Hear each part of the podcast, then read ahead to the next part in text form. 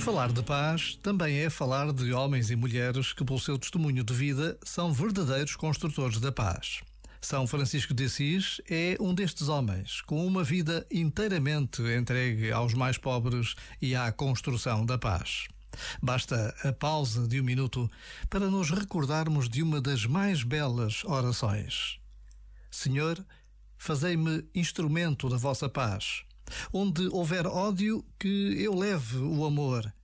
Onde houver ofensa, que eu leve o perdão. Já agora, vale a pena pensar nisto. Este momento está disponível em podcast no site e na app.